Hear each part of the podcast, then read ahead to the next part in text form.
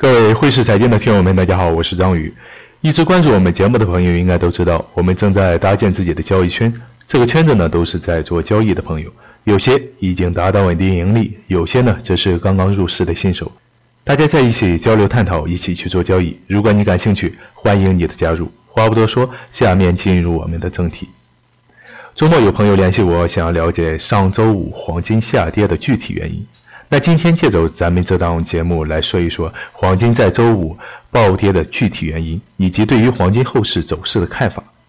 在盘面上，我们不难看到，黄金在周五一天内暴跌了三百个点，从一千五百多点一路下跌至一千四百七十五之下。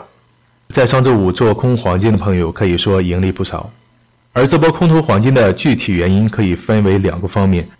第一点。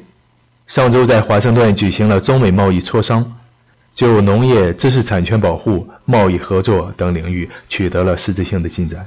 因为国际贸易局势的改善，避险情绪有所下降，因此对于金价构成了压力。第二点，英国脱欧局势也取得了重大的进展。欧盟在上周五同意了与英国展开了密集的这个磋商，以及以试图打破英国脱欧的尴尬局势。这一消息提振了金融市场，同时也对于黄金走势起到了压力作用。这两点是黄金在上周五急速下跌的主要原因。但我们可以看到，黄金在下跌之后又反抽了一百五十多点，这说明黄金在这段时间同样是有支撑力量的。就消息面来说，支撑黄金的主要因素同样有两点。第一点，上周五美联储表示将会每月购买六百亿美元的短期债券。确保银行体系有充足的储备。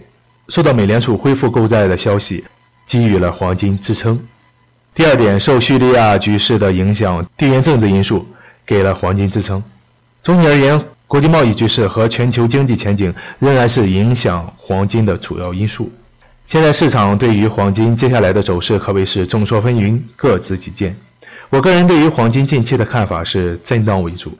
近期交易方面还是以波段式谨慎操作为好，除非地缘局势再度恶化，可能会对黄金有提振作用。